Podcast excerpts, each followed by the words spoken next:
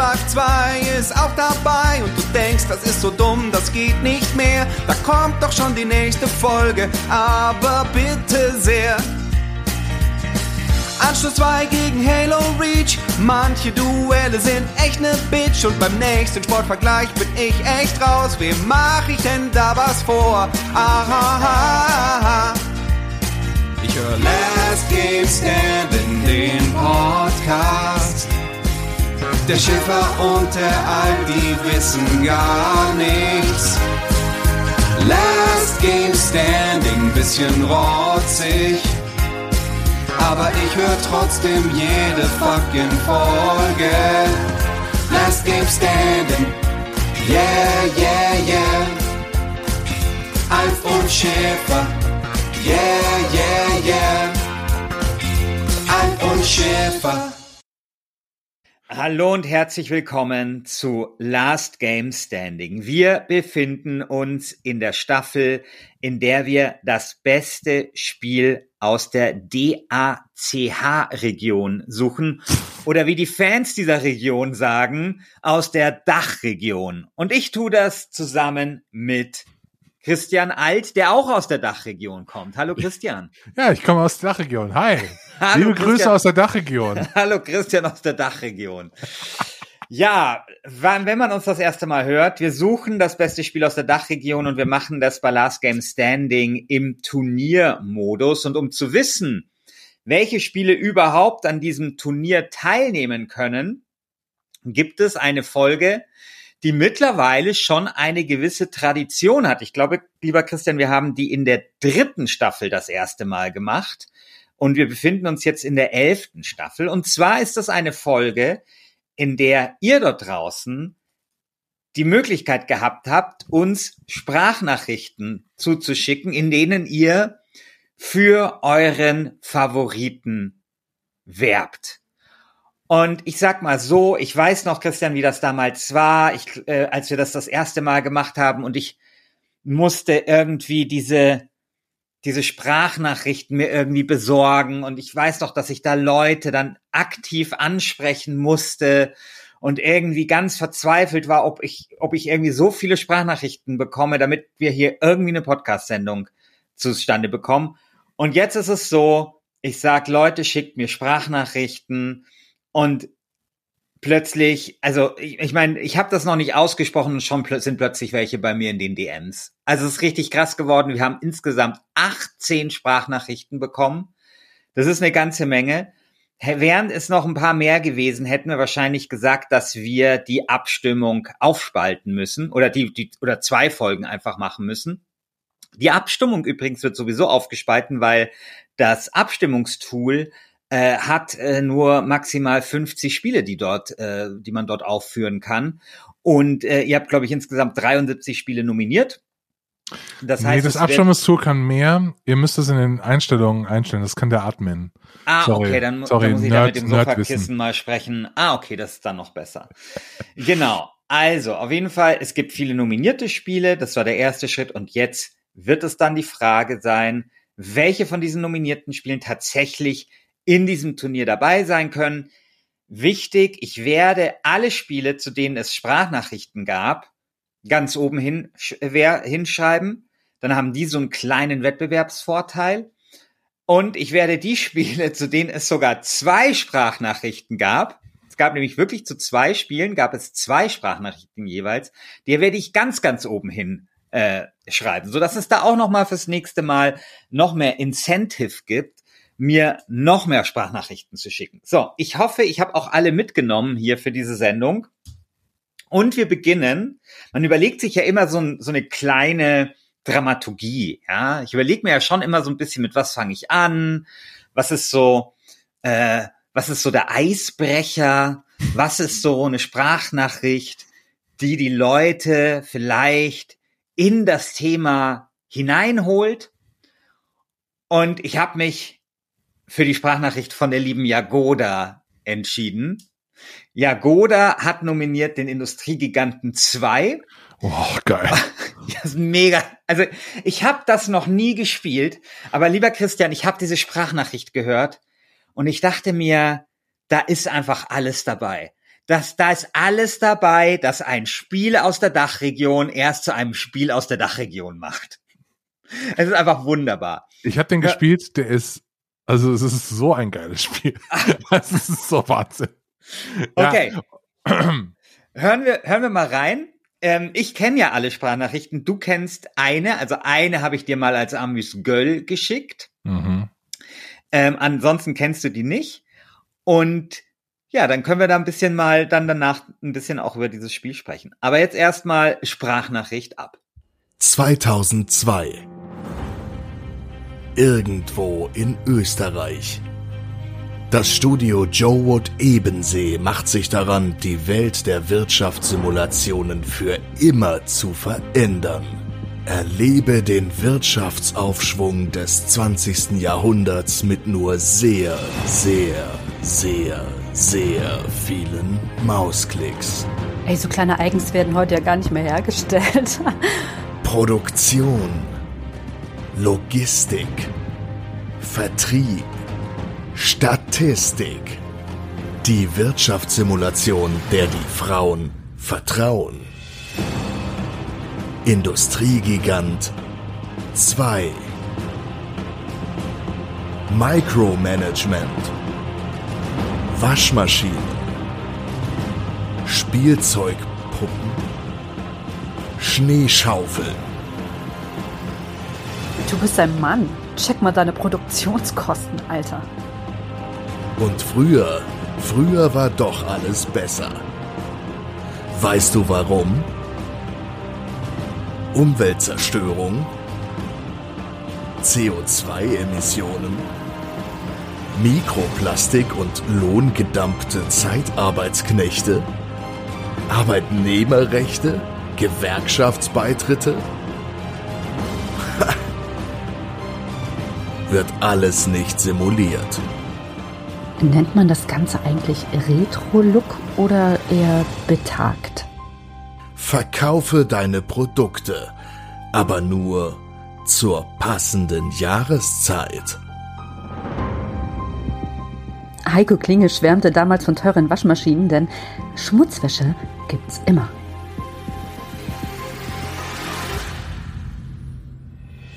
Drehe Bahnhöfe.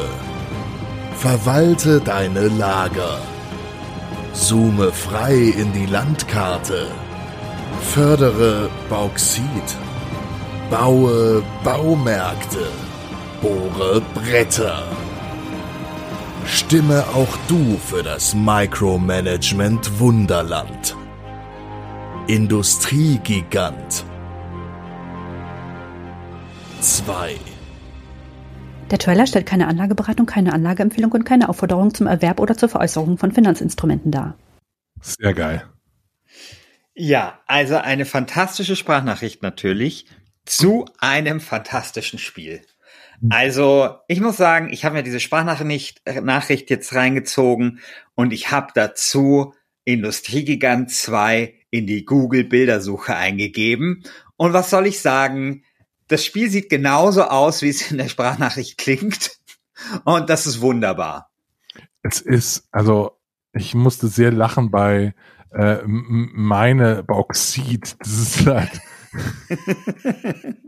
das ist so absurd. Aber ja, genau so ist es.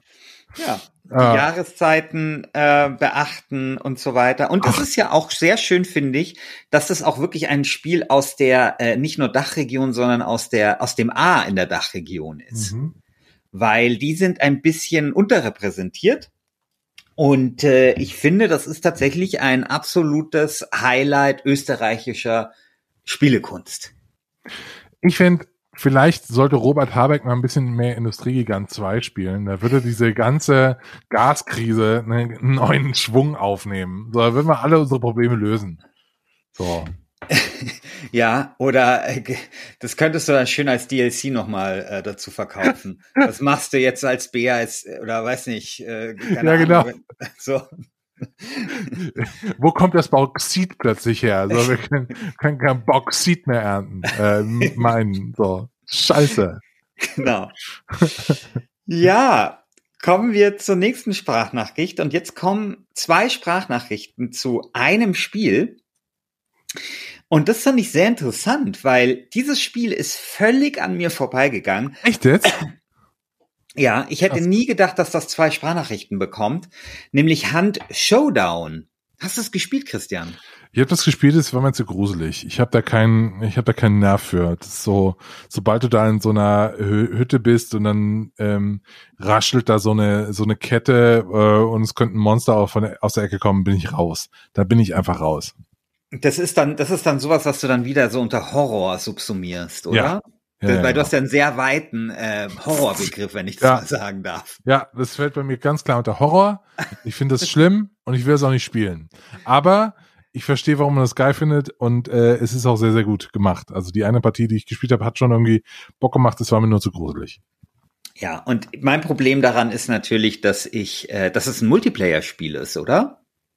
Oder nicht? Ja, ja, ja. Ja, ein, genau. ähm, Und Ähm, ich spiele, ich spiele kein Royale. Multiplayer und deswegen ist das, glaube ich, an mir vorbeigegangen.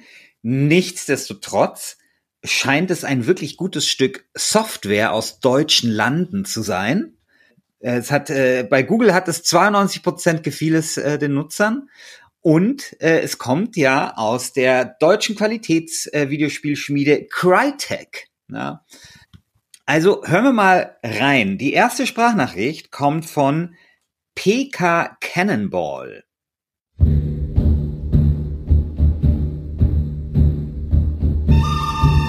Mut ist, wenn man Todesangst hat und sich trotzdem in den Sattel schwingt. Hand, Showdown. Hat dir eigentlich schon mal einer mit einem Vorschlaghammer einen Scheitel gezogen? Hand, Showdown. Und du machst dir in die Hose und hast nur eine huh? Hand, Showdown. Sattle kein Pferd, das du nicht reiten kannst. Hand, Showdown. Im LGS Saloon weiß es jedes Kind. Der Hardcore-Western-Shooter Hunt Showdown ist der schnellste Colt westlich des Mississippi Rivers. Dagegen wirken Battlefield und Call of Duty Warzone wie Unterhebelrepetierer mit Ladehemmung.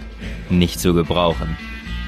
Geht jetzt ins Wasted Forum und stimmt für Hunt Showdown ab. Sieht aus wie Bohnen, schmeckt auch wie Bohnen. Sind Bohnen. Ja, äh, also die, die nochmal, ja nochmal so richtig schön so diesen ganzen schönen äh, Western-Faktor unterstreicht. Äh, Was war das für ein Wort? Untercolt, Unterheber. Also Wahnsinn. Also Wahnsinn. Super. Sehr, sehr schön. Äh, kommen wir gleich zur zweiten Sprachnachricht. Die hat uns geschickt, auch das ein langjähriges äh, Mitglied des Forums, Kakütz.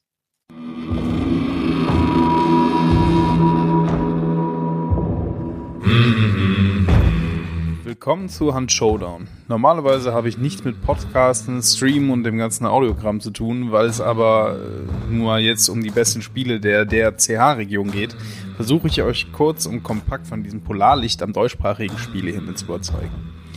In Hand Showdown versuchen wir in Trios, Duos oder auch alleine Bosse zu erlegen und die Trophäen aus der Runde mit rauszuschleppen. Die drei großen Karten sind dabei erkennbar liebevoll in Handarbeit gemacht, weshalb ich auch nach Dutzenden Durchläufen immer wieder den Eindruck einer vorher noch nicht gewesenen Situation habe. Wir stapfen durch Sümpfe, durchqueren malerische Herbstwälder oder durchkämmen Felder im lauschigen Vollmondlicht. Wir haben aber nie Zeit zum Durchatmen, denn Hand ist zwar einmal einen Stein entfernt von Titeln wie Call of Duty, da es aber auf jedes Geräusch oder alles, was da irgendwie komisch wirkt, ankommt, bleibt die Spannung stets hoch. Das Balancing ist eine wirkliche Wucht und selbst die Anfängerknarren reichen, um jeden Gegner in die ewigen Jagdgründe zu schießen. Die Waffen sind zu 99% halbautomatisch, sodass es auf jede Kugel ankommt. Und vor allen Dingen, es gibt kein Pay-to-Win. Jeder Kauf ist kosmetisch. Hand Showdown ist einer der letzten großen deutschsprachigen internationalen Titel mit derzeit übervollen Servern äh, und das vier Jahre nach Release. Crytek hat hier ein Multiplayer-Meisterwerk geschaffen, welches oft für 20 Euro zu haben ist. Hand dürfte wohl eins der letzten Einnahmequellen der Frankfurter sein. Ich habe jetzt in drei Monaten über 500 Stunden gesammelt, unter anderem mit euch Wasted-Leuten. Tretet unserer Wasted Hand Steam-Gruppe bei und kommt auch mit. Ich kann Hand jedem empfehlen, dem die Battlefields dieser Welt so hektisch sind, wer keine Lust mehr hat, sich mit 16-Jährigen zu messen und einfach jedem, der in dem Genre der Multiplayer-Shooter eine intensivere Erfahrung sucht. Und jedem, der Geschmack hat.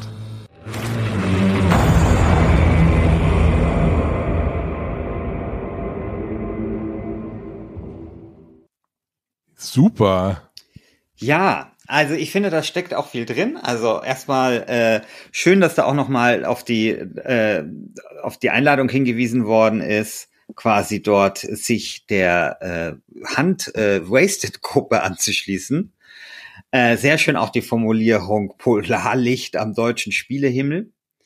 Ich musste ähm, auch über Handarbeit lachen. Ich wusste nicht, ob das ein Wort war, war wahrscheinlich ein Joke.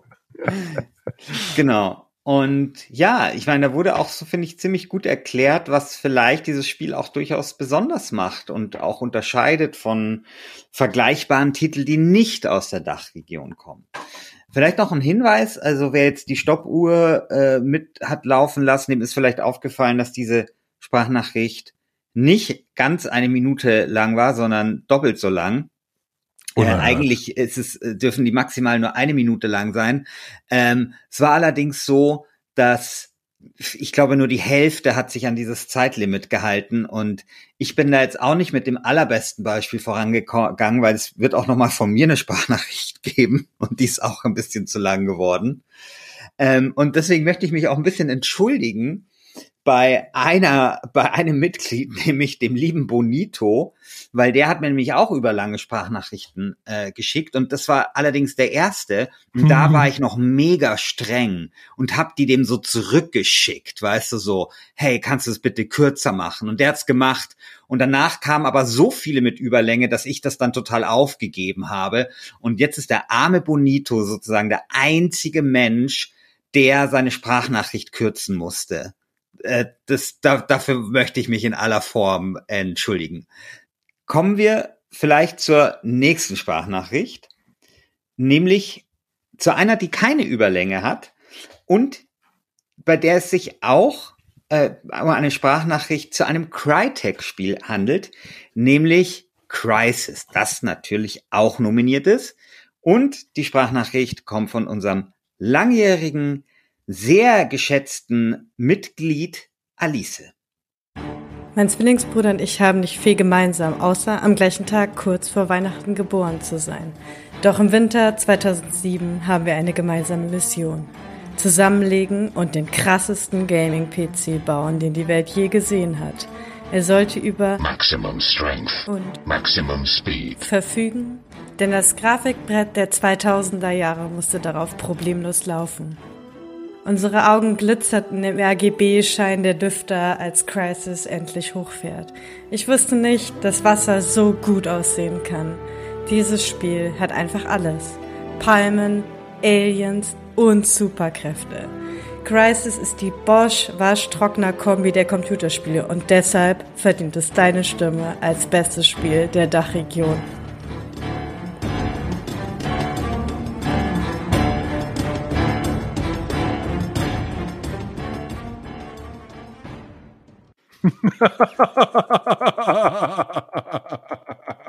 Du hast die Leute echt schon so konditioniert, oder? Also so, äh, die, die Alice, die, die textet schon so wie du. Einfach, das, das, das hätte genau ein Joke von dir sein können. Wahnsinn. Das ist ja, sehr gut. Ich, äh, wenn die Sendung dann fertig ist, da wird man, oder ihr da draußen werdet Christian Alt nicht lachen hören weil quasi ich seine Tonspur rausnehmen werde, äh, weil ich, weil ich sozusagen da das ein bisschen einfacher äh, haben mir machen möchte beim Produzieren. Aber Christian Alt lacht sich hier gerade richtig scheckig. Also es ist wirklich, äh, es ist wirklich deliziös. Also was hier so an Sprachnachrichten reinkommt. Und ich bin ja immer wieder einfach auch so total überwältigt, wie viel Liebe da so drin steckt. Also sowohl textlich, aber auch von der Produktion. Das ist schon wirklich sensationell. Crisis, das Spiel, Christian, wie, wie geht's dir dabei als jemand, der, sage ich jetzt mal, einer guten Grafik ja nie so ganz abgeneigt ist? Crisis fällt bei mir so äh, in die Jahre, in denen ich Computerspiele nicht so äh, stark verfolgt habe. 2007, das war die Zeit, wo ich äh, dann auch mal Sex haben wollte. ähm, ah, okay. Lass mich mal schnell zurückrechnen. Äh, ja, nicht. Nee, da war ich 19. Okay. Äh, nee, aber das war so die Zeit, äh, ich bin, glaube ich, von zu Hause ausgezogen. Ich hatte eh kein Geld für einen fetten Rechner und so. Das kam dann alles erst so 2008 wieder. Aber so eine ganze Zeit so, mir fehlen so zwei Jahre eigentlich. Oder zweieinhalb. 2005 äh, ungefähr bis 2008 fehlt mir so ein bisschen Computerspiel äh, äh, äh, äh, Wissen. Da habe ich mir ein paar, paar Sachen wieder nachgeholt. Also ähm, dann äh, Mass Effect habe ich zum Beispiel nachgeholt irgendwann und so weiter. Ne? Aber äh, Crisis lief bei mir nie auf dem Rechner. Ich habe mich in der Zeit nicht für schnelle Rechner interessiert, ähm, sondern eben für andere Dinge. Ja, ich habe auch irgendwo so zwei, so eine Lücke von zwei Jahren. Das ist so bei mir ums Jahr 2004 oder so gewesen, wo mir dann auch einfach so, so, so, so Titel fehlen. Aber dafür war dann der Einstieg dann danach umso cooler wieder. Ja, voll. Weil das war dann so, oh, ich, ich tauche jetzt hier eine ganz neue Computerspielwelt ein und da hat sich ja jetzt einiges getan, mein lieber Scholli. Das war so, als, als ich mir meine äh, PlayStation 3 damals gekauft habe, irgendwie 2011 oder so. Äh, da war die ja, nee, oder später, da war die ja auch schon ein bisschen, äh, ein bisschen draußen und plötzlich konntest du all die krassen Kracher irgendwie nachholen. Also irgendwie Uncharted und ich habe nochmal God of War gespielt, ich habe äh, Heavy Rain gespielt, das ist alles so in zwei Monate gepackt, die ganzen Banger, das war so geil. Ja. Kommen wir, also apropos geil, mein Lieber. Oh Kommen wir zu einem herausragenden Titel äh, deutscher Spielekunst, nämlich Elex. Äh, Elex steht auch auf der Liste der nominierten Spielen und die liebe Galahad hat uns dazu eine Sprachnachricht geschickt. Elex. Oder wie ich lernte, die Drohne zu lieben. Die Liebe meiner Drohne Kroni U4 muss ich mir nicht erst erarbeiten, sondern sie ist da ab der 30. Spielminute. Alles, was man machen muss, ist die Quest, alles muss man selber machen. Danach steht Kroni mir treu zur Seite, verteidigt mich, tankt mich, beutet andere Leute aus für mich und killt alle unliebsamen Monster und Menschen, nur damit ich in Ruhe leveln kann. Was will man mehr? Eine Ruhrpott-Liebesgeschichte, völlig neu für Gothic und Reißen-Veteranen, rührt zu Tränen, wächst ans Herz, haut aufs Maul. Elex. ja. ja. Super. Sehr, sehr schön. Also äh, die Galahad, die war auch auf der Party, auf der Wasted Party und die hat den besten Spielegeschmack der Welt. Die spielt nämlich genau die Spiele, die ich spiele. Also sie spielt diese ganzen alten Rollenspiele, die mag auch Elex, die mag auch Gothic und so weiter. Und ja, also diese Drohne war sensationell gut. Ähm, ja, ich also, habe keine Ahnung, wovon so, ihr da redet. Also wirklich. Ja, das, das ist auch so schön. Also äh, bei, bei Gothic ist ja einfach das Spiel, wo alles reingepackt wurde. Und natürlich muss da auch eine, irgendwie eine Drohne mit dabei sein. Also natürlich, ja. Also ich finde so dieses Detail, sich da rauszunehmen, finde ich sehr, sehr schön, weil es irgendwie doch auch Pass pro Toto für dieses Spiel äh, steht, das zu nichts Nein sagen konnte. Ja. Kommen wir zu einem weiteren Rollenspiel, bei dem ich gar nicht weiß, lieber Christian, ob du das überhaupt kennst, weil das ist vor deiner Zeit erschienen, nämlich Ember Star. Kennst du das? Nee. Ich habe eben, du, das ist die, die besagte Sprachnachricht von Bonito. Also äh, ich habe hier nur so Dateinamen, da steht Ember Star Bonito äh, und ich habe keine Ahnung, was das ist. Erzähl's mir. Also Ember Star, ich habe das glaube ich auch nicht gespielt. Das war ein Spiel für für Amiga, aber das hatte einen Nachfolger, da muss ich jetzt selber mal gucken, genau. Ember Moon war der Nachfolger und den habe ich gespielt und das war ein fantastisches Rollenspiel. Also, das war halt so, wie ein Rollenspiel sein muss, nämlich von oben gesehen, ja, schön hier Draufsicht und es erschien auch in, in so dieser Zeit, naja, wo es auch gar nicht mal so viele Rollenspiele gab, also 1993, also wir befinden uns so ein Jahr nach Ultima 7 und es war ja so ein bisschen so diese etwas seltsame Krise des Rollenspielgenres damals, die ja dann erst mit dem Erscheinen von Baldur's Gate 2 oder vielleicht auch von Fallout 1 beendet werden äh, konnte. Und in der Zeit erschien dann eben zum Beispiel dieses Ember Moon und dann gab es, glaube ich, nochmal einen Nachfolger und es waren sehr, sehr kompetente Rollenspiele. Die Powerplay hat damals 1992 dem Ember, äh, Ember Star eine 85 gegeben. Und mein lieber Christian, eine 85 damals war noch eine echte 85. Was so eine harte Währung, die 85 Das war eine harte Währung. 90ern. Das war eine harte Währung. Das waren keine türkischen Lira oder so. Also dafür konntest du dir einiges kaufen. Und ja, jetzt hören wir doch mal, was der Bonito in seiner gekürzten, es tut mir so leid, Bonito. Das ist echt so. Es tut mir so leid. Ist ja auch so bitter, weil diejenigen, die dann früh schicken, werden dann auch noch bestraft. Und es ist, ach, egal. Naja, aber hören wir uns mal an, was Bonito dazu getextet hat. Amberstar, mein Kind. Das war einfach wunderbar. Es hatte alles, was man sich von einem Rollenspiel wünscht. Man reiste durch eine idyllische Welt und sah sich dabei von oben. In Städten und Dungeons sah man sich aus der Party-Perspektive, wie bei Dungeon Master. Und dort kämpfte man dann rundenbasiert gegen Ratten. Unfassbar viel Schleim. Ah, dieser Schleim. Und Orks, natürlich, überall Orks. Ja, ein Klassiker eben. Nichts Besonderes, aber damals gab es eben keine USPs wie heute. Es gab nicht mehr Marketing. Die Disketten mit Spielen wuchsen auf Bäumen oder Plattformen auf dem Schulhof. Da konnte man draufspringen und die einsammeln. Ja, so war das damals. Schöne Zeit. Das Beste an Ambastar war diese dunkle Bedrohung, die überall auf der Karte umherwaberte. Ein schwarzer Schlarz, ein Nebel, ein Sumpf. Wenn man den betrat, konnte es sein, dass das Spiel abstürzte und ich habe erst spät kapiert, dass es gar nicht zum Spiel gehörte, sondern an korrupten Daten auf der Diskette. ja, aber es langweiligte ich mit alten Geschichten. Ist Ambastar das beste Spiel, das jemals in deutscher Sprache produziert wurde?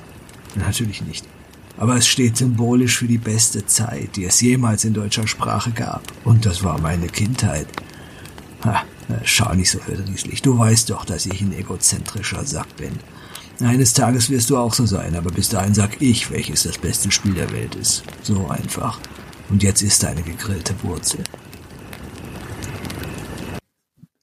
Super. So schön. Also wirklich so, so schön. Also ich bin einfach so begeistert von diesem Ideenreichtum. Also wie sich Leute da so hinsetzen und sagen, für unseren kleinen Podcast überlege ich mir jetzt irgendwie so eine Szene am Lagerfeuer und so. Irgendwas, was zu dem Spiel passt. Das finde ich schon sehr, Das sehr ist echt schön. cool, ja. Jetzt kommen wir zum zweiten Spiel, das gleich zwei Sprachnachrichten bekommen hat. Oh ja. Wo ich auch nicht damit gerechnet hätte, nämlich die Doch, 2. doch, doch, das ist so geil, doch. Super Spiel. Wa warum ja. ist das so geil? Also erstmal finde ich ja, also die, die Fugger, also die, die echte Familie Fugger, es waren so krasse Motherfugger einfach. Also so total abgefahrene äh, äh, Geschichte. Die Fuggerei in Augsburg muss man sich mal anschauen. Also äh, da gibt's ein schönes Fuggereimuseum äh, äh, auch, wo die Lebensgeschichte der Fugger auch erzählt wird. Und so diese die, diese Handelsfamilien üben auf mich einen ganz, ganz großen Reiz aus. Ich liebe ja auch die Hanse so als Konzept und so, so generell so, so Import-Export-Familien finde ich immer geil als Story. Ähm, und dann dieses Ding in ein Spiel zu packen, finde ich halt Wahnsinn. Und die Fugger 2, äh, ich weiß nicht, ob du dich noch an dieses fun äh, fundamental geile Cover erinnerst, wo dieser Typ mit diesem, der so aussah wie einer der drei Musketiere, äh, mit so einem, mit dieser riesigen Feder so Befehle schreit und sagt so, jetzt geh, geh äh, Holzkohle kaufen, du Arsch oder so. Super. Ja, also ganz legendäres Spiel.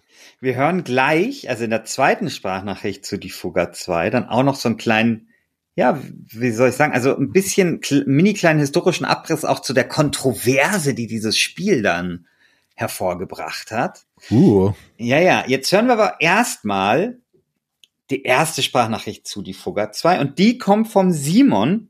Simon, bei dem ich mich schon jetzt ganz herzlich bedanken möchte, denn Simon hat meine Sprachnachricht, die wir ganz am Ende dieser Folge hören, äh, hat, äh, sagen wir mal, diese Sprachnachricht, wie soll ich es formulieren, es geschafft, dass sie weniger schlecht ist.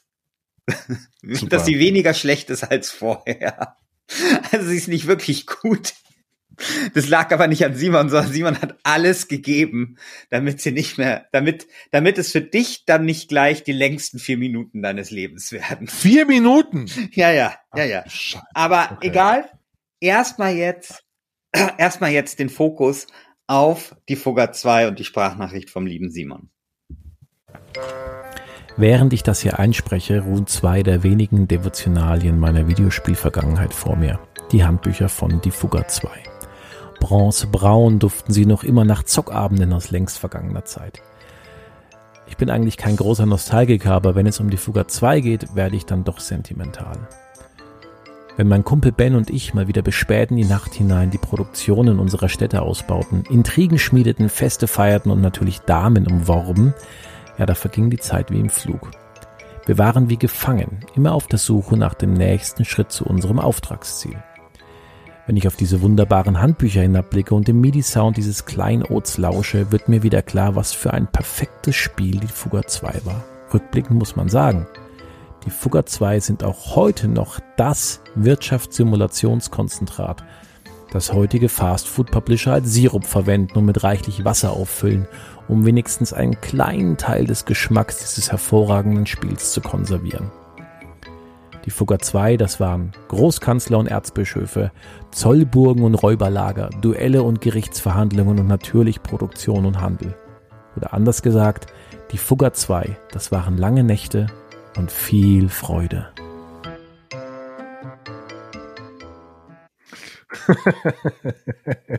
Super. Ja, es ist auch, als wenn du die Fugger 2 eingibst in Google, dann kommt bei und andere suchen auch nach kommen nur geile Spiele, Christian. der Planer, der Reederer, die Gilde, die Gilde 2, die Gilde 3, Anno 1602. Nur geile Spiele. So, also die Fugger ist natürlich auch sehr schön, weil sich das ja, also ich meine, das ist ja auch wirklich ein unglaublich deutsches Spiel und es steht natürlich auch so ein bisschen, finde ich, für diese große Zeit der deutschen historischen Wirtschaftssimulationen. Das ist ja unter anderem auch der Patrizier nominiert und so weiter. Und ich habe diese Spiele unglaublich gerne gespielt. Und ich, ich weiß nicht, du hast ja damals auch mal einen ZDF-Film gesehen, wo ich auch den Erfinder von Kaiser interviewt habe, äh, der jetzt so ein Lehrer in Leverkusen ist. Und ich finde so diese Traditionslinie, eben Kaiser, die Fugger, der Patrizier, ich finde, also das wird ja immer manchmal als so ein bisschen bräsig und wird so ein bisschen belächelt, aber ich finde, es sind einfach sehr, sehr schöne Spiele ich, also wir müssten mal eine ganze Podcast-Reihe, glaube ich, machen zur Faszination deutscher Wirtschaftssimulationen, weil ich liebe ja alles daran. Also so, ja. es, es, gibt nichts, was ich daran scheiße fände. Ja. Also ich liebe jede einzelne auf ihre eigene Art. Es sind im Hintergrund, es ist immer dasselbe Spiel, es sind Zahlen, die hochgehen, so. Und das liebe ich. Es gibt ja. nichts Geileres. Ja. Und, aber ich finde, ich finde dieses so, ich finde es eben auch schön so mit diesem historischen Hintergrund. Also zu Patricia, das darf ich schon ankündigen, gibt es auch noch eine Sprachnachricht gleich. Die Fugger ist, ist ja ein ähnliches Spiel und ich finde so auch so dieses, dass man, dass man die SpielerInnen in so eine Zeit dabei entführt, ist etwas, was ich mag. Und es ist, finde ich schon auch interessant, also dass man sich dann eben oft eben auch auf so deutsche Themen äh, ja konzentriert hat, weil ich kann mir nicht vorstellen, dass die Fugger jetzt irgendwie ich meine, kennt die jemand im Ausland? Ist nee. das was, was irgendjemanden interessiert? Wahrscheinlich nicht. Und es ist, glaube ich, immer so, auch immer das, was man so bei Deutschland halt immer sagt, ne, dass es halt ein Markt war, der sich selbst genügt hat. Ja, wo es sich gelohnt hat, auch Spiele zu machen, nur für diesen Markt. Und ich finde, genau so etwas ist die Fugger 1 und die Fugger 2. Aber ich finde so rückblickend äh, ist, kam ja tolle Sachen bei raus. Also äh, ich will es nicht missen. Ne? Also so ja. ist ja super.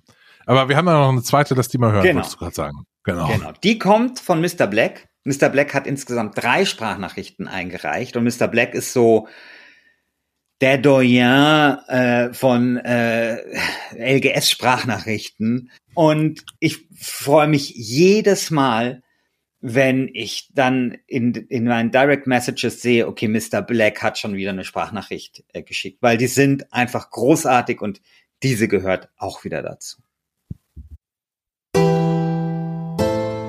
1996 lässt Sunflowers die Fugger 2 eine launige historische Wirtschaftssimulation auf die Heimcomputer der Republik los. Ein Spiel namens Fugger spielt natürlich in Augsburg, Augsburg, du herrliche Stadt. Oder halt wie hier im Fürstentum Mittelland. Noch nie gehört? Ja, gibt's auch gar nicht. Wenn man bedenkt, dass Augsburg neben drolligen Holzkaspern an Fäden und grottenschlechten Erstligafußball vor allem als die Fuggerstadt bekannt ist, fragt man sich dann doch mal, warum zur Hölle Mittelland und nicht Augsburg, Augsburg. Generell hält es diese historische Wiese mit dem historischen eher so lala. Dampfmaschinen, U-Boote und Luftschiffe im frühen 17. Jahrhundert, na, meinetwegen. Aber Ablasshandel als Protestant, Skandal! Dass das Spiel Fugger heißt, hat eigentlich weniger mit den Fuggern zu tun, sondern damit, dass die Sunflowers-Gründer 1988 für Bomiko eine Wiese namens Fugger entwickelt hatten, die eigentlich auch schon nichts mit den Fuggern zu tun hatte. Wer das nicht so auf den Schirm hat, ist allerdings die echte Familie Fugger, die dann auch dafür sorgt, dass das Spiel aus den Regalen verschwindet, weil die Fugger 2 den Eindruck erweckt, dass die Fugger ihr Vermögen nicht nur super redlich erwirtschaftet haben könnten. Unvorstellbar. Schließlich hatte Jakob Fugger ein Herz aus Gold. Und das Einzige, das er wollte, war. Psst, Jakob, du meinst natürlich ich sein den Armen. Ich teile mit ihnen mein Brot. Ja, genau so war das damals. Ob die Fugger 2 nach dieser frevlerischen Verleumdung überhaupt noch als bestes deutsches Spiel taugt? Na, ich weiß ja nicht. Der Nachfolger heißt dann übrigens die Gilde, ist in jeder Hinsicht besser und spielt außerdem auch in Augsburg. Aber jetzt halt ohne Fugger. Was eine Ironie.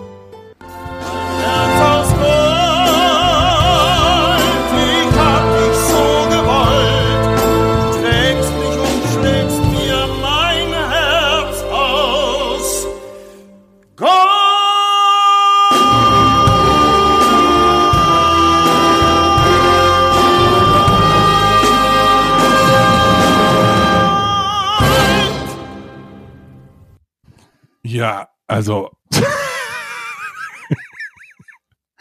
das ist ja Wahnsinn. So, hey, Mr. Black. Also, ich, ich stelle mir den bei so Sprachnachrichten wirklich so vor, wie er in so einem, in so einem Prince-like fetten Tonstudio sitzt, ja, und hier mit auf 16 Spuren das produziert. So. Ja, voll. ja, aber da war dann eben diese kleine Kontroverse eben auch äh, drin mit den Fuggern, die nicht so ganz glücklich waren, äh, dass ein Spiel nach ihnen benannt worden ist, in dem man eben sein Geld nicht nur redlich verdient. Ja. Hm? Super, super, super. Kommen wir zur nächsten Sprachnachrichtung, zum nächsten Spiel. Das ist auch so ein Spiel, über das ich wenig weiß. Und ich sehe gerade, lieber Christian, dass ich die ganze Zeit Bullshit erzählt habe, weil es gibt drei Spiele, zu denen es zwei Sprachnachrichten gibt. Zwar nicht das Spiel, das jetzt gleich dran kommt, aber das, was danach dran kommt. Egal. Äh, kümmern wir uns erstmal um dieses Spiel. Das, da, das da klingelt bei mir irgendwas. Ja, das habe ich gespielt. Ich habe da auch Bilder gleich vor Augen. Also Aqu Aquanox. Ja, das, Aquanox. Ist das nicht der Nachfolger von Schleichfahrt? Exakt. Ja, das okay, ist der Satz, der auch in meinem Hirn abgespeichert ist. Genau. Aquanox, Doppelpunkt, der Nachfolger von Schleichfahrt. Genau, weil Schleichfahrt war mega. Schleichfahrt war irre, irre gut. Und Aquanox muss ja dann auch irre, irre gut sein. Und deswegen ist es gut, dass es hier äh, da ist. Es hat nur einen schlechteren Namen, finde ich. Welchen Namen findest du besser? Schleichfahrt oder Aquanox? Aquanox. Viel besser. Viel Ach, besser. Unsinn. Doch, du kannst kein international, das ist genau diese deutsche Scheiße. Du kannst kein international vermarktetes Spiel Schleichfahrt nennen. Ja, weil du- Nennst doch direkt Hitler, das- das- Hitler, nur Hitler. weil du das so für den internationalen Markt. Ja, nee. Okay. Also, Aquanox aus dem Jahr 2001. Die Sprachnachricht kommt von Spielwiese. Aquanox, das ist das Bombaststück des Mannheimer Studios Massive Interactive und der Nachfolger von Schleichfahrt. Ein Paradebeispiel eines Dachspiels der 2000er Jahre. Hochambitioniert, bietet fette Action und es hat jede Menge Herz. In der fernen Zukunft hat es die Menschheit wieder einmal verbockt und fristet ihr Dasein im tiefen, dunklen Nass zwischen Marianengraben und mittelatlantischem Rücken. Die Sonne kennt man nur aus Holo-Programmen, Piraten und Cyborg-Aliens wollen einem ans feuchte Leder und technokratische Kryptofaschisten träumen vom neuen Menschen. Als Emerald Flint, Spitzname Deadeye, wischt man in Ego-Perspektive mit eben jenem Gesocks den Meeresboden auf. Hier wird das eher gemächliche Simulationsgenre gepaart mit der Essenz der WASD-Steuerung. Hier wird gestrafed, Waffen werden locker mit dem Mausrad gewechselt, es wird geballert. Aquanox ist das Wasserballett unter den Ego-Shootern. Rasant und gemächlich zugleich. Am Ende zerspratzen kleine Jäger im Gatling-Hagel, dicke Trägerschiffe reißt es nach dem letzten Torpedotreffer befriedigend auseinander. Sofort lockt man den nächsten Gegner an, der Techno-Beat sitzt einem stets im Nacken. Man wartet nur darauf, dass H.P. Baxter im Kampfgetümmel Hyper, Hyper ruft. In der dunklen und grünen Unterwasserwelt fühlt man sich eh schon wie in einem Elektroschuppen am Übergang zur Jahrtausendwende. Nach der Action geht's nämlich zurück in die neonbelichteten Habitate mit ihren ranzigen Bars und ausgelaugten Figuren. Hightech-Händler ätzen über amoklaufende Neo-Yuppies und die eigenen Flügelmänner und Frauen ziehen über die smarten Wasserbefeuchter vom Militär her. Die Sprecher liefern ihre Dialoge wunderbar rotzig ab. Hier feuert Aquanox wie ein Gothic aus allen Atmosphäre-Rohren. Aquanox ist für mich einfach ein perfektes Dachspiel. Es entwickelt etablierte Genrekonventionen konsequent weiter, schämt sich nicht für seine Schrulligkeit, will hoch hinaus und wird am Ende doch nur in der kleinen Provinz gefeiert. Im Rest der Welt bleibt es unverstanden. Daher muss Aquanox in die Top 16 der besten Dachspiele. Das ist Ja. eine Argumentation, die kann ich sehr, sehr gut nachvollziehen. Das finde ich total lucide argumentiert. Endlich auch mal ein anderes Genre. Äh, also nichts gegen Wirtschaftssimulation. Ich liebe sie äh, wie mein eigenes nicht vorhandenes Kind. Aber äh, endlich mal ein anderes Genre finde ich super. Aquanox.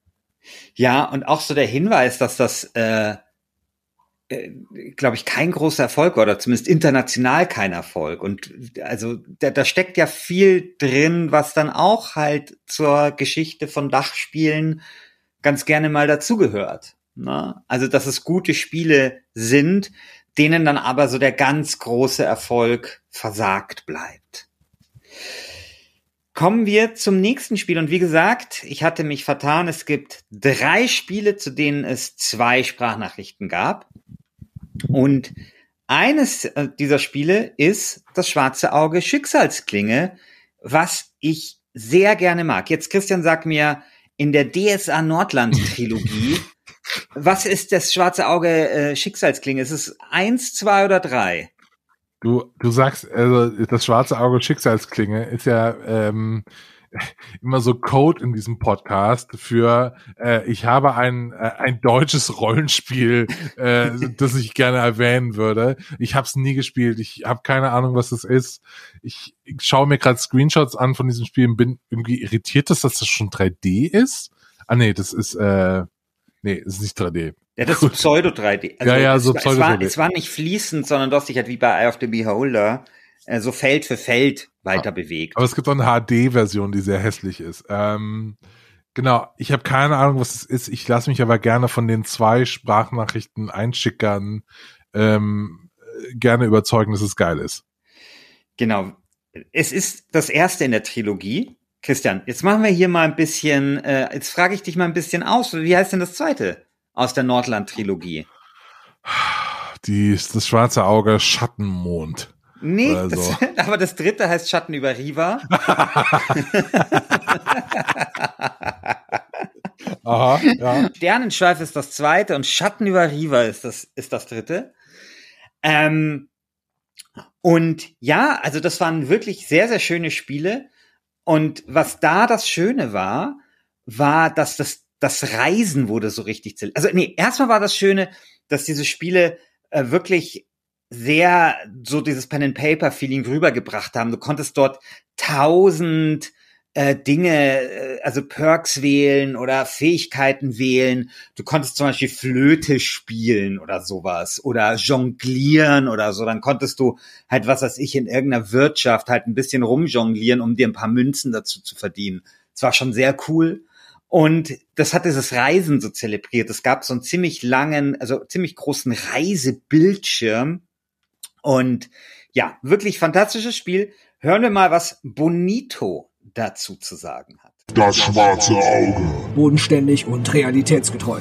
Jetzt, 1992, erscheint mit Schicksalsklinge. Eine grafische Umsetzung für deinen Personal Computer. Leg Stift, Papier und Waffenvergleichswerte Tabelle zur Seite und lass den Rechner die komplizierte Arbeit übernehmen, während du dich frei und in modernster Farbgrafik durch eine detailgetreue Abbildung der Region und Torwahl bewegst. Die Schicksalsklinge. Bietet eine detailgetreue Simulation sämtlicher Aspekte des Abenteurerlebens. Schlafsäcke kaufen, campieren, Kräuter sammeln, Feuer machen, trotzdem krank werden. All das reicht dir nicht? Dann schalte den Expertenmodus ein und verleihe deinem Heldencharakter Individualität, indem du ihn in zahlreichen Talenten auflevelst, die im Spiel kein einziges Mal benötigt werden. Das ist wahres Rollenspiel. Die internationale Fachpresse hat kritisiert, dass die Entwickler Spaß und Spielbarkeit zugunsten eines übertriebenen Realismus geopfert hätten. Doch du weißt es besser. Du weißt, Realismus im Computerspiel kann nicht übertrieben genug sein. Du weißt, keine Kampfanimation kann besser aussehen als eine gut gepflegte Excel-Tabelle. Du weißt, die Nordland-Trilogie ist das einzige deutsche Computerrollenspiel, das 20 Jahre später mehrfach neu aufgelegt wurde. Einfach weil es so gut ist. Du weißt, Die Schicksalsklinge ist das beste Spiel, das jemals in der Dachregion produziert wurde.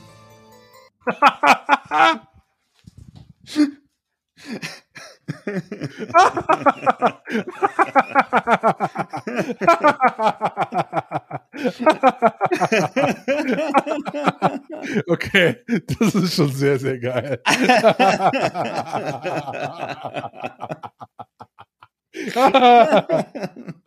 ja, sehr, Es ist sehr so gut, geil. es ist so gut und es ist so wahr.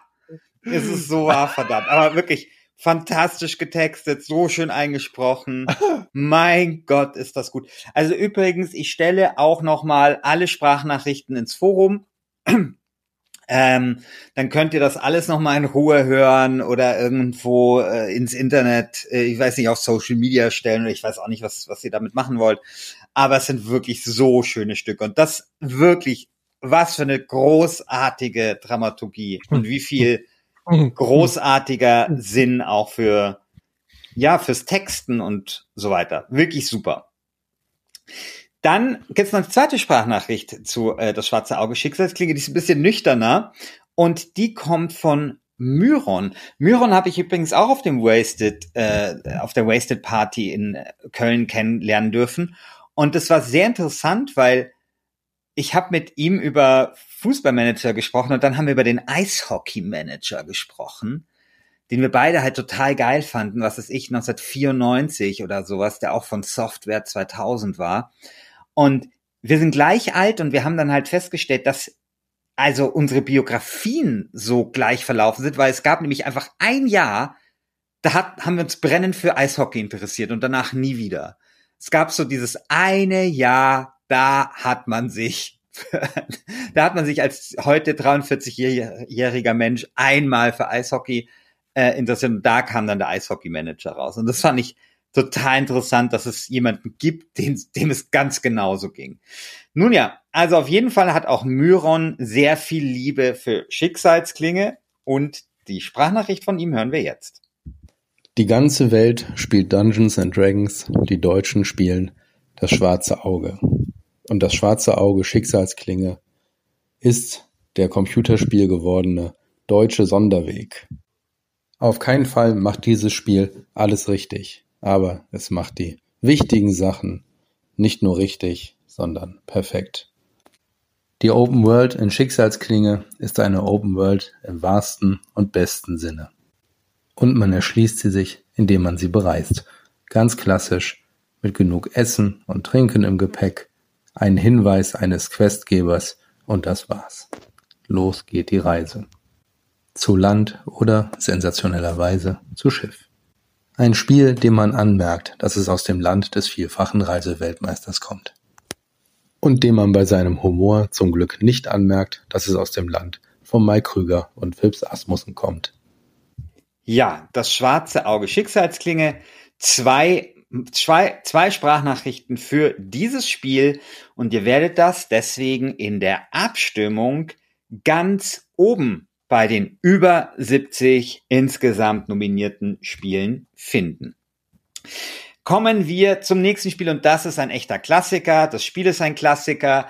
Derjenige, der die Sprachnachricht gemacht hat, ist ein Klassiker. Die Sprachnachricht kommt von Mr. Black und beim Spiel handelt es sich um der Patrizier. Christian, hast du der Patrizier gespielt? Boah, Oder ist das glaub, so das knapp war- vor deiner Zeit? Nee, ich glaube, das war mal in so einer Gold Games irgendwann Ja, ja. mal dabei. Äh, ich glaube, ich habe das mal, ich habe das mal da mal reingelurrt, aber jetzt nicht so mega lang gespielt, der Patrizier. Also, das war für mich so ein augenöffnendes Spiel. Also, das davon habe ich in der Powerplay damals gelesen und ich war einfach hin und weg. Also, erstens fand ich das Thema total toll und so ein Handelsspiel und so fand ich super. Und dann sah das aber auch so geil aus. Also, das vergisst man, aber was für ein schönes Spiel der Patrizier war. Also wir befinden uns ja hier noch so, weiß nicht, im Jahr 1992 oder was. Und ja, 92 genau. Und das hatte halt schon richtig schöne EGA oder VGA-Grafik. Und dieser Patrizier, der hat an einem so zugezwinkert. Also da hat sich dann auch was bewegt auf dem Bildschirm. Das war fantastisch. Und wie fantastisch das war, das unterstreicht jetzt gleich Mr. Black mit seiner Sprachnachricht. Im Jahre 1992 sticht eine mächtige deutsche Computerspielkocke namens Ascon in die See. An Bord 100% Lastspielspaß namens der Patrizier. Als aufstrebender Kaufmann starten wir mit einem kleinen Kreier und großen Schulden in die Nord- und Ostseeregion des 13. Jahrhunderts, besser bekannt als die Hanse. Dort versuchen wir zu Ruhm und Reichtum und schließlich zum Eldermann des Hansebundes zu werden. Der Weg dorthin ist geprägt vom klugen Handel, geschickten politischen Taktieren und harten Herausforderungen in Form von Piraten, Pest und bösartigen Konkurrenten. Dieses vielfältige Spielvergnügen wird in spektakuläre Grafiken verpackt, die auch noch heute, 30 Jahre später, den Spieler mit wunderschönen Bildern in die goldene Zeit der Hanse entführen. Dank des Erfolgs des Patriziers entwickelte sich Ascom, später Ascaron, zu einem der wichtigsten und erfolgreichsten deutschen Studios, bis es 2009 bedauerlicherweise Schiffsbruch erleidet. Ungebrochen ist dagegen das Vergnügen, sei es allein oder mit Freunden, das eine Runde dieses famosen Spiels auch heute noch bereitet. Das beste deutsche Spiel aller Zeiten, der Patrizier. Bist du durch? Ja. Ja, also der Patrizier, ein wirklich tolles, tolles Spiel. Bei, bei der Patrizier, äh, Fugger, die Gilde, äh, die gibt's auch die Hanse äh, und so. Da weiß ich nie, wie diese ganzen Spiele miteinander zusammenhängen, weil da gibt's ja so inoffizielle Nachfolger, weil die dann mal die Firma gewechselt haben und so. Äh, aber der Patrizier ist schon OG, ne? Das ist schon so der, der Vorgänger von all diesen anderen Ja, Spielen. ich glaube, dass das alles auf Kaiser zurückgeht, aber Kaiser hatte auch einen Vorgänger, allerdings aus Italien. Ähm, und ja, aber ich glaube, dass, äh, also ich weiß auch nicht, also äh, ich glaube, Hanse war dann sozusagen der, also in der, wie soll man so, in der etwas moderneren Welt. Aus welchem Jahr ist Hanse? Keine Aber das war so, glaube ich, späte 80er. Ich glaube, das war so das erste nach Kaiser, was, was so, was so ein größeres äh, Spiel war und dass das auch begründet hat. Glaube ich. Aber vielleicht weiß das ja jemand äh, auch aus der äh, aus der Community besser. Okay, Hanse von Ralf Glau, genau, weil Ralf Glau war nämlich dann so eine Legende auch, so dieser dieser Wirtschaftssimulationen. Und äh, die Hanse ist, oder Hanse ist 1986 erschienen. Genau. Jetzt kommen wir zu einem etwas neueren Spiel, nämlich Dorfromantik. Auch ein sehr, sehr schönes Spiel. Und Benjamin hat uns dazu eine Sprachnachricht geschickt. Ich sehe an manchen Tagen die Stadt vor lauter Häuser nicht mehr, vor allem in den Monaten der pandemischen Mietwohnungsparalyse. Da kam Dorfromantik wie gerufen. Es ist das Go-To-Game für Stadtflüchtende und Betonwüsten-Eskapismus. Für Real-Life-DorfbewohnerInnen bleibt immerhin ein herzwarmes Singleplayer-Carcassonne übrig, das meditativ und gewaltfrei das Gehirn mal so richtig durchreinigt, bis man nachts von seinen eigenen selbst komponierten hexagonischen Symphonien aus Wäldern, Feldern und Wohngebieten träumt. Wenn ich dann aufwache, gucke ich zwar immer noch vor die aschgraue Häuserwand, kann aber immerhin meine Fantasie für gerettet erklären und einfach in mein immer wachsendes Idyll zurückkehren. Dorfromantik rettet Gehirne. Und deshalb wird Dorfromantik auch unzweifelhaft als stärkstes Werk deutschsprachiger Telespielentwicklung den Titel gewinnen. Ja, Dorfromantik rettet Gehirne. Was könnte man über ein deutsche, deutsches Spiel Schöneres sagen? Hast du es gespielt? Leider nein, aber ich will unbedingt, weil ich Das glaube, das ist ganz super. Steam Deck Spiel, jetzt wo du Ja. ein Steam Deck hast. Ja, ich habe Also- seit gestern Steam Deck. Genau, äh, möchte ich hier noch kurz verkünden. Und ja, genau. Also das wird da, jetzt alles verändern bei dir. Ja, also es Äh, wird ein ganz neues Kapitel in meiner Spielebiografie aufschlagen. Ja, aber Dorfromantik ist wirklich wunder, wunderschön, ganz, ganz toll. Kann man auch mal nebenbei spielen, wenn man, wenn man irgendwie, äh, weiß ich nicht, The Grey Man auf Netflix schaut oder so. Kommen wir zum nächsten Spiel, nämlich Transport Fever 2. Christian, kennst du das? Ja, du das kann ich auch. Ja, alles geil. Super, geil? super. Ja, super. Ja. Jemand, der es auch gespielt hat, ist echt schlecht. Ein äh, langjähriges Mitglied der Community, LGS-Hörer der ersten Stunde. Und äh, ja, ich glaube, äh, ja, auch Fan von, von, von dieser Art von Spielen oder generell Fan von sehr vielen Spielen. Also er hat wirklich ein, ein lexikalisches Computerspielwissen, habe ich manchmal den Eindruck. Oder hat einfach sehr, sehr viel gespielt. Und er hat uns eben eine Sprachnachricht geschickt zu Transport Fever 2.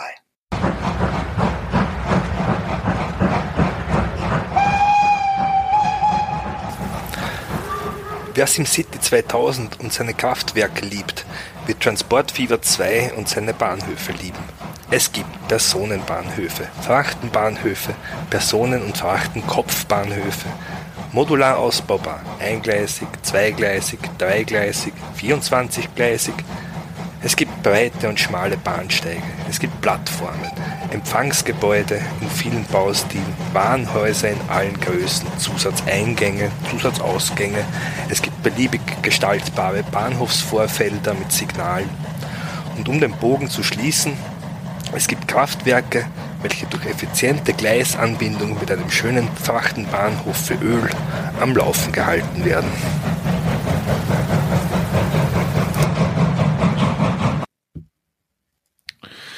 Ja, man hört's schon, auch an ähm, äh, der Stimme von echt schlecht. Dieses Spiel kommt aus der Schweiz.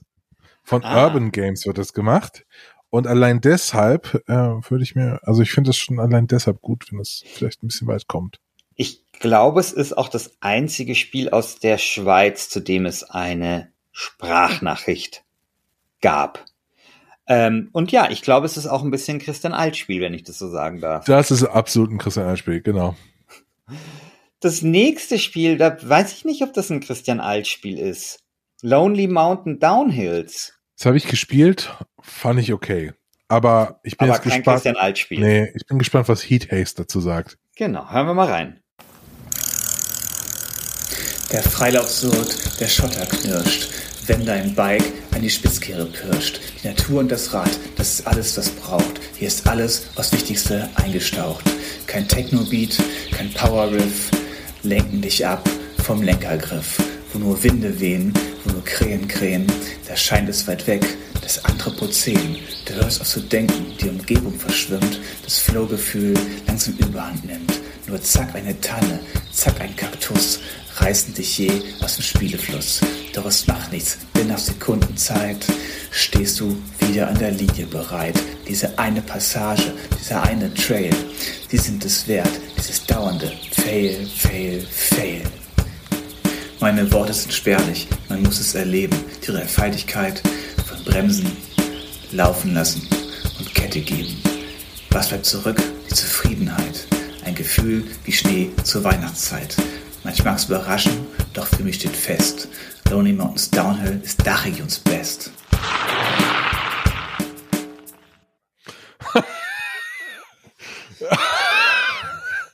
Nicht schlecht, oder? Wahnsinn. Nicht schlecht. Ja. Also wirklich fantastisch. Vielen Dank für dieses äh, kleine Stück Hip-Hop hier in dieser Sendung. Da wurde mal kurz richtig funky hier. Gleich, genau. Dieser Podcast ist gleich viel cooler geworden, weil, weil es Hip-Hop dabei war. Äh, nee, wirklich fantastisch. Und irgendwie passt es auch zum Spiel. Und auch was er dort auch so textet. Also auch eben so dieses dauernde Failen, dieses, dass es da ein andauernd auf die Schnauze haut, aber wie befriedigend dann eben das Gefühl ist, wenn es dann halt doch funktioniert. Und ich finde auch, das ist auch ein schönes Spiel aus Deutschland. Also so ein, weißt du, so ein Actionsport auf die Art und Weise zu simulieren äh, oder ja in, in, ein, in ein Spiel zu gießen, finde ich schon super. Ich habe auch mal den Chefentwickler, der hat mal in München gewohnt. Ich habe den auch mal interviewt. Sehr interessanter Typ. Ähm, und ich finde, es, dieses Spiel steht so ein bisschen auch für so diese neue Generation an deutschen SpieleentwicklerInnen, die wir so seit fünf Jahren oder sowas erleben dürfen. Also, und die eben durchaus dann in der Nische Spiele macht, die international durchaus Anerkennung finden. Ein Spiel, das auch Anerkennung gefunden hat, international, allerdings zu einer ganz anderen Zeit, ist Terrican. Äh, Terrican ähm, ist, ist so, ein, so eine absolute C64-Legende. Ich weiß gar nicht, mit was man das überhaupt vergleichen kann. Das ist halt einfach so ein Spiel, das war so ein, fast schon, glaube ich, so ein System-Seller. Das hat einfach jeder gehabt. Und Fairmann hat diesem Spiel eine kleine, ein kleines Denkmal in Form einer Sprachnachricht gesetzt. 1990. Rainbow Arts und Factor 5 produzieren einen opulenten Run-and-Gun-Action-Kracher, der mich gepflegt aus den Socken haut. Was die Entwickler Genies und Soundmagier für ein Gaming-Feuerwerk abfackeln, ist ein einziger Superlativ. Grafik sensationell, Soundtrack mitreißend, Gameplay fesselnd. Das Diskettenlaufwerk knattert. Mein Competition Pro ist am Start. Ich bin on fire, denn jetzt heißt es Shoot or Die. Mit fulminanten Waffen fege ich alle Gegner vom Schirm. Den Hightech Hero plattforme ich durch fünf Welten mit riesigen Levels. Open World Feeling mit transienter Lichtstimmung und detailverliebten Animationen. Wir feiern die Geburtsstunde des butterweichen 8-Wege Parallax Scrolling und der 7 Voice Routine für Soundtechnik in Perfektion. Einfach gepolischte, geile Baller-Action made in Germany. Dieser multiple Orgasmus für die Gamer-Sinne verdient es ordentlich nach vorne gepusht zu werden.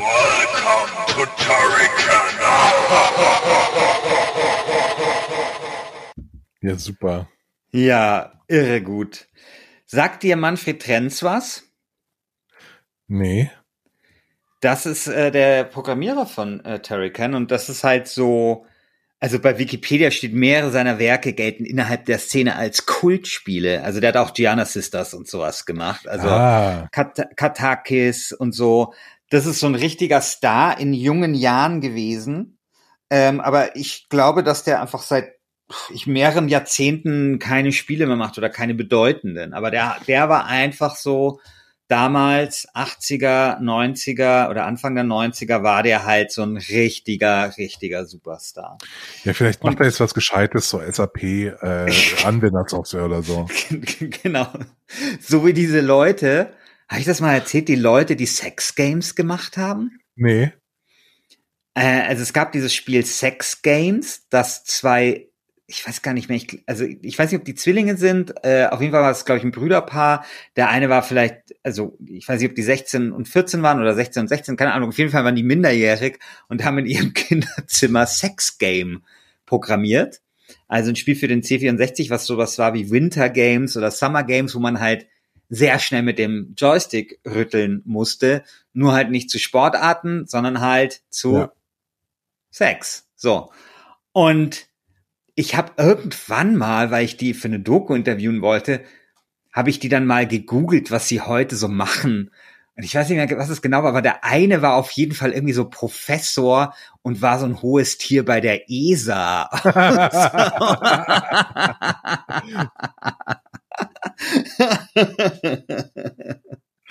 ja. Ja. Ja, genau. Also So ist das. Also Jugendsünden müssen der beruflichen Karriere nicht unbedingt schaden. Äh, keine Jugendsünde ist die nächste Sprachnachricht, die wir hören. Und das ist wieder eine von Mr. Black. Und die ist fantastisch, die Sprachnachricht. Und das Spiel, zu dem sie äh, eingegangen ist, ist auch fantastisch. Das brauchen wir nicht nennen, denn das ergibt sich aus der Sprachnachricht. Los geht's.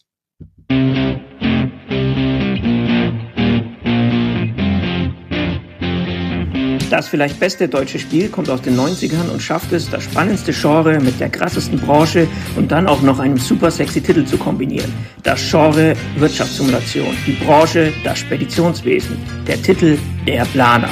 Geil. Um den Clam-Faktor vollends zum Kochen zu bringen, übernimmt der Spieler hier nicht etwa die lahme Rolle des CEO, sondern er ist ein Sanierer mit Zeitvertrag, der eine marode Spedition wieder auf die Spur bringen soll. Oh my god. Von da an beschäftigen wir uns eigentlich größtenteils mit Dingen, die auch schon im echten Leben unendlich viel Fun bringen. Versicherungen abschließen, Verträge prüfen, Auftragsbestätigungen faxen, Updates für die Bilanzsoftware kaufen, Zugfahrpläne studieren und planlos wildfremde Menschen aus dem Telefonbuch anrufen. Um das Adrenalin vor dem Überschwachen zu bewahren, geht's zu Feierabend heim zur Familie, um dort im warmen Licht des Röhrenfernsehgeräts zwischen Juckerpalme und Fliesentisch den Tag ausklingen zu lassen, während uns Frau und Gören dreist das Geld für Extravaganzen wie einen neuen Staubsauger oder Fußballtraining aus der Tasche ziehen. Aber was ist denn eigentlich das Ziel hinter all diesem digitalen Spielespaß? Die Karriereleiter erklimmen? Die Familie glücklich machen? Nee, nee, natürlich ist das Ziel von der Planer die wichtigste aller deutschen Tugenden überhaupt. Die Nachbarn beeindrucken. Dafür dürfen wir unser sauer verdientes Geld für lauter schöne Dinge ausgeben, die unseren Nachbarn unzweifelhaft klar machen, wer hier der wahre Babbo von Bonn-Kuppelsdorf ist. Von der Villa über den schicken Benz, die goldene Rolex, den Gameboy bis hin zum eigenen Fußballclub bekommt man im Planer alles, was wirklich wichtig ist im Leben. Logo, dass dieses sexy Stück Software der frisch gegründeten Bochumer Spieleschmiede Greenwood einschlägt wie eine Bombe. Über zwei Millionen Exemplare werden verkauft von dem vielleicht besten, aber vor allem dem deutschesten deutschen Spiel aller Zeiten. Der Planer. Also allein diese Sprachnachricht äh, sorgt dafür, dass mein, dass mein äh, Finger bei GOG.com sofort über dem Kaufen-Button über der Planer schwebt. Irre! Was für ein geiles Spiel. Ja, so was viele für eine Sprachnachricht. Und, und was für Details, also auch Dinge, die ich vergessen hatte. Ich auch. Also dieses Updaten der Steuersoftware. Das stimmt. Das konnte man da. Man konnte ein Update für diese Buchhaltungssoftware kaufen. Also, und, und, und dieses Nachbarn beeindrucken und, und irre. Ich Also hab, wie Ich habe absurd. total vergessen, dass man bei der, der Planer äh, einen Zeitvertrag hat, was auch so geil ist. Was für ein geiles Narrativ. Du bist an den Zeitvertrag und musst warten, bis äh, du musst gut performen, dass es weitergeht. Boah, Wahnsinn. Ja, es ist, es ist wirklich so Wahnsinn. Und dieses Faxe verschicken, dieses Zug, genau, eben diese Zugpläne äh, studieren und so. Also, das hatte ich alles verdrängt. Und ich meine, klar, diese Mechanik, dass dann irgendwie, was ist das Ziel, ja, irgendwelche Konsumgüter zu kaufen, das hast du ja oft in diesen Spielen gehabt. Also, hattest du ja auch in Anstoß oder so, ne? Also, oder im Fußballmanager oder so, dass du halt reich wurdest und dann konntest du dir halt Dinge kaufen. Aber ja, also dass man hier kann man, geht es auch noch darum, den Nachbarn zu beeindrucken. Super. Su super, super, super. Sehr schön beobachtet. Fantastisch produziert. Ja, Christian, und jetzt kommen wir zu den längsten vier Minuten deines Lebens. okay. Weil jetzt kommt meine Sprachnachricht. Du weißt, dass ich ein großer Fan von Net TV bin. Und du weißt, dass ich ein großer Fan des 80er Jahre Songs Boys, Boys, Boys der, Itali der, Ita der italienischen Sangeskünstlerin Sabrina bin, die heute keine Sau mehr kennt, die aber in den 80er Jahren sehr äh, bekannt war, weil sie auch, ähm, wie soll ich das sagen? Sie hatte sehr gro große Brüste und das hat ihr eine gewisse Aufmerksamkeit in den 80er Jahren äh, beschert. Und also, da möchte ich jetzt nicht, oh, jetzt muss ich aufpassen, was ich irgendwie sage. Äh, das soll natürlich nicht ihr künstlerisches Talent äh, schmälern, aber das war das, was quasi damals so überall in, äh, in, im Fernsehen war und was halt, womit sie halt so provoziert hat und so.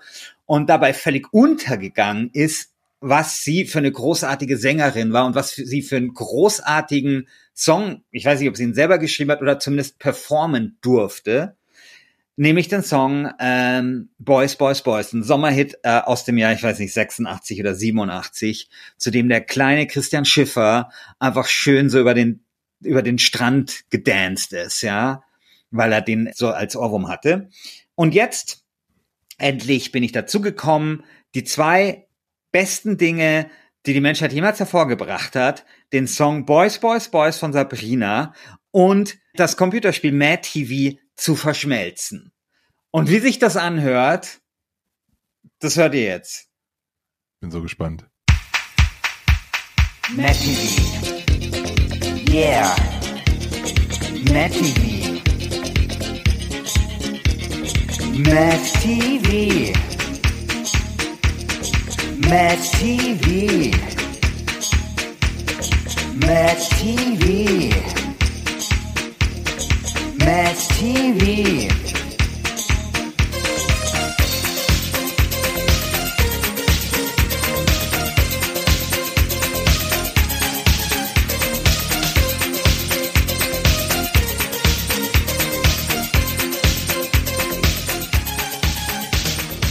Aufzug hoch, Aufzug ab.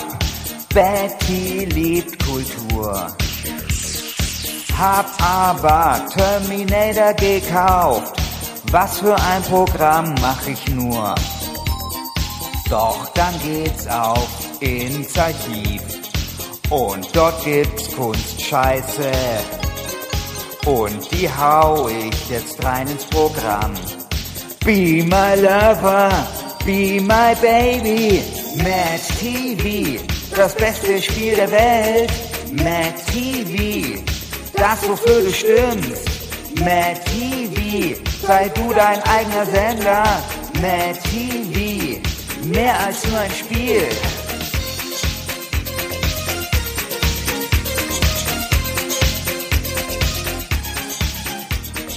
Die Hard 2 im Kinderprogramm. Ja, mein Gott, was soll's? Sendeausfall, Massagestuhl, so muss das hier sein. Werbekunden sind schon längst weg, doch das ist egal. Wichtig ist nur der GameStar Award. Be my lover, be my baby. Mad TV, das beste Spiel der Welt. Mad TV, das wofür du stimmst. Mad TV, sei du dein eigener Sender. Mad TV, mehr als nur ein Spiel.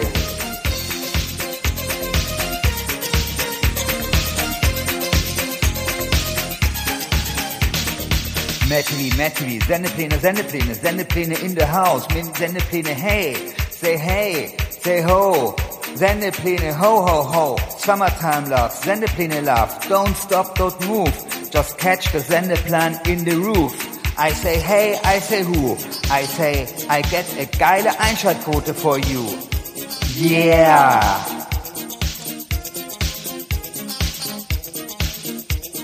Yeah. Jetzt noch Ben Hur fürs A-Programm, dann ist alles gut. Und du stimmst jetzt für dieses Spiel.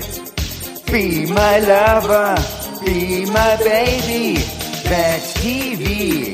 Da da da da da Match TV. Da da da da da da, Match TV. Das beste Spiel der Welt, Match TV das, wofür du stimmst. Yeah, Matt TV, das, wofür du stimmst. Fuck, wie lange geht dieser Song noch? Matt TV. Yeah, yeah, yeah, yeah, Matt TV. Matt TV. Matt TV.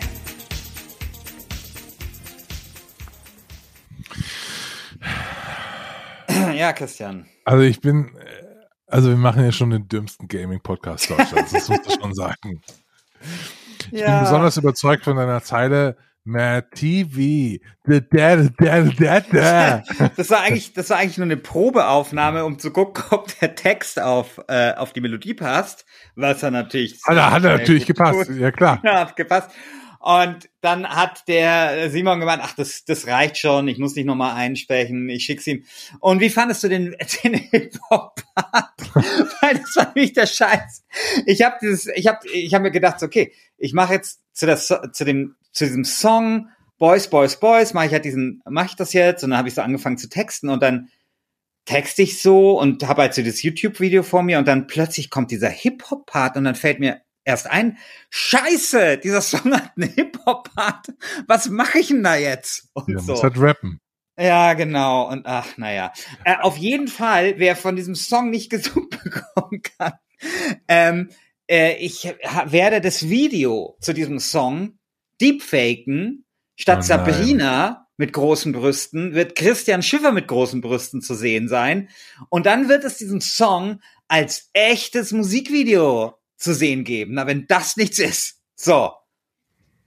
Was tut man nicht alles äh, für Mad TV? Ja, also ich habe, also jetzt mal deine Sangerskünste beiseite. Ich, ich habe beim Hören schon gedacht, so, mein Gott, war, war Mad TV ein geiles Spiel. Meine Fresse, ey. Was für ein gutes Spiel. Ja, ja, ja. Also, Und jetzt, wo jetzt wo äh, Britt und äh, Barbara Salisch auch zurückkommen, vielleicht kommt äh, ist auch nochmal Zeit für so ein Mad TV Remake. Ja, Remaster. mein Gott. Also ich will nicht jetzt die Leute langweilen, indem ich jetzt das, das schon das vierte Mal erkläre, wie man ein vernünftiges Match. Ja, das machen wir dann in der Folge. Das kann das machen. In der Folge. Genau. Wählt unbedingt Mad TV ins äh, unter die unter die 16 äh, Finalisten, damit ihr noch mal Gelegenheit bekommt, dass ich das vierte Mal erklären kann im Podcast, wie man ein vernünftiges Mad TV Remake machen müsste. Darauf haben die Leute Bock. Ich glaube, das lockt die. Das ist das ist ein Pfund, mit dem kann Mad TV hier wuchern in dieser Abstimmung. Christian, ich muss jetzt gleich den nächsten Podcast aufnehmen, nämlich Portfolio Royal. Ja, ich muss die Epic Keynote schauen. Das trifft sich sehr gut. Sehr gut. Also, ihr da draußen, erstmal vielen Dank für diese ganzen Sprachnachrichten. Ich bin total gerührt. Es war Wahnsinn. Diese Folge wird immer besser. Also diese, diese Folge sozusagen, die wir jede äh, Staffel haben mit den Sprachnachrichten. Das ist ein absolutes Highlight. Dank euch da draußen. Vielen Dank an Simon, dass er meinen äh, Song repariert hat. Sorry nochmal an Bonito, dass du die arme Sau sein musstest, die, die ihre Beiträge gekürzt hat oder neu machen musste. Die Abstimmung wird, ich weiß nicht, ob die jetzt schon online ist, wenn ihr diese Folge hört, weil ich muss das jetzt erst noch mal alles zusammentragen. Ach ja, danke VfB-Fan, dass du geholfen hast, die, äh, die ganzen Spiele und Nominierungen zusammenzutragen. Ähm, auf jeden Fall kann es ein bisschen dauern, weil ich mich gerade im Urlaub befinde und nicht immer sozusagen Zugang habe zu einem Rechner und zum Internet. Aber sagen wir mal, in einer, in, in, in näherer Zukunft wird die Abstimmung online sein.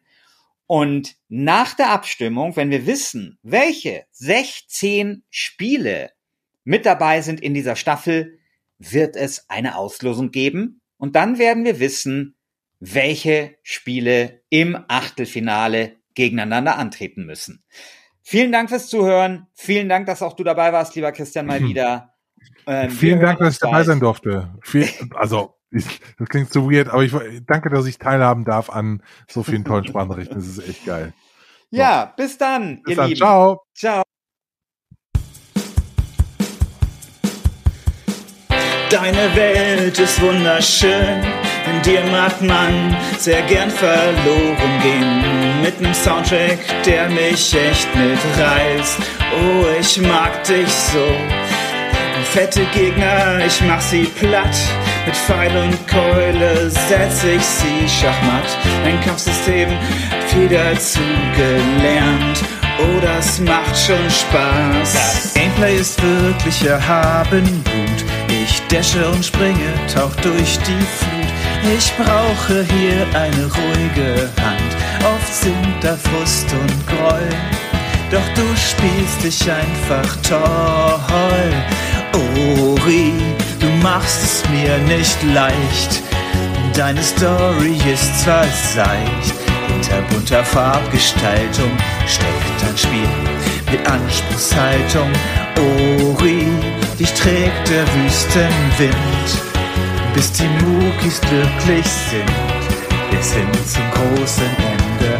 Ich dann in mein Kissen flenne, Ori, la la la la la, la la la la.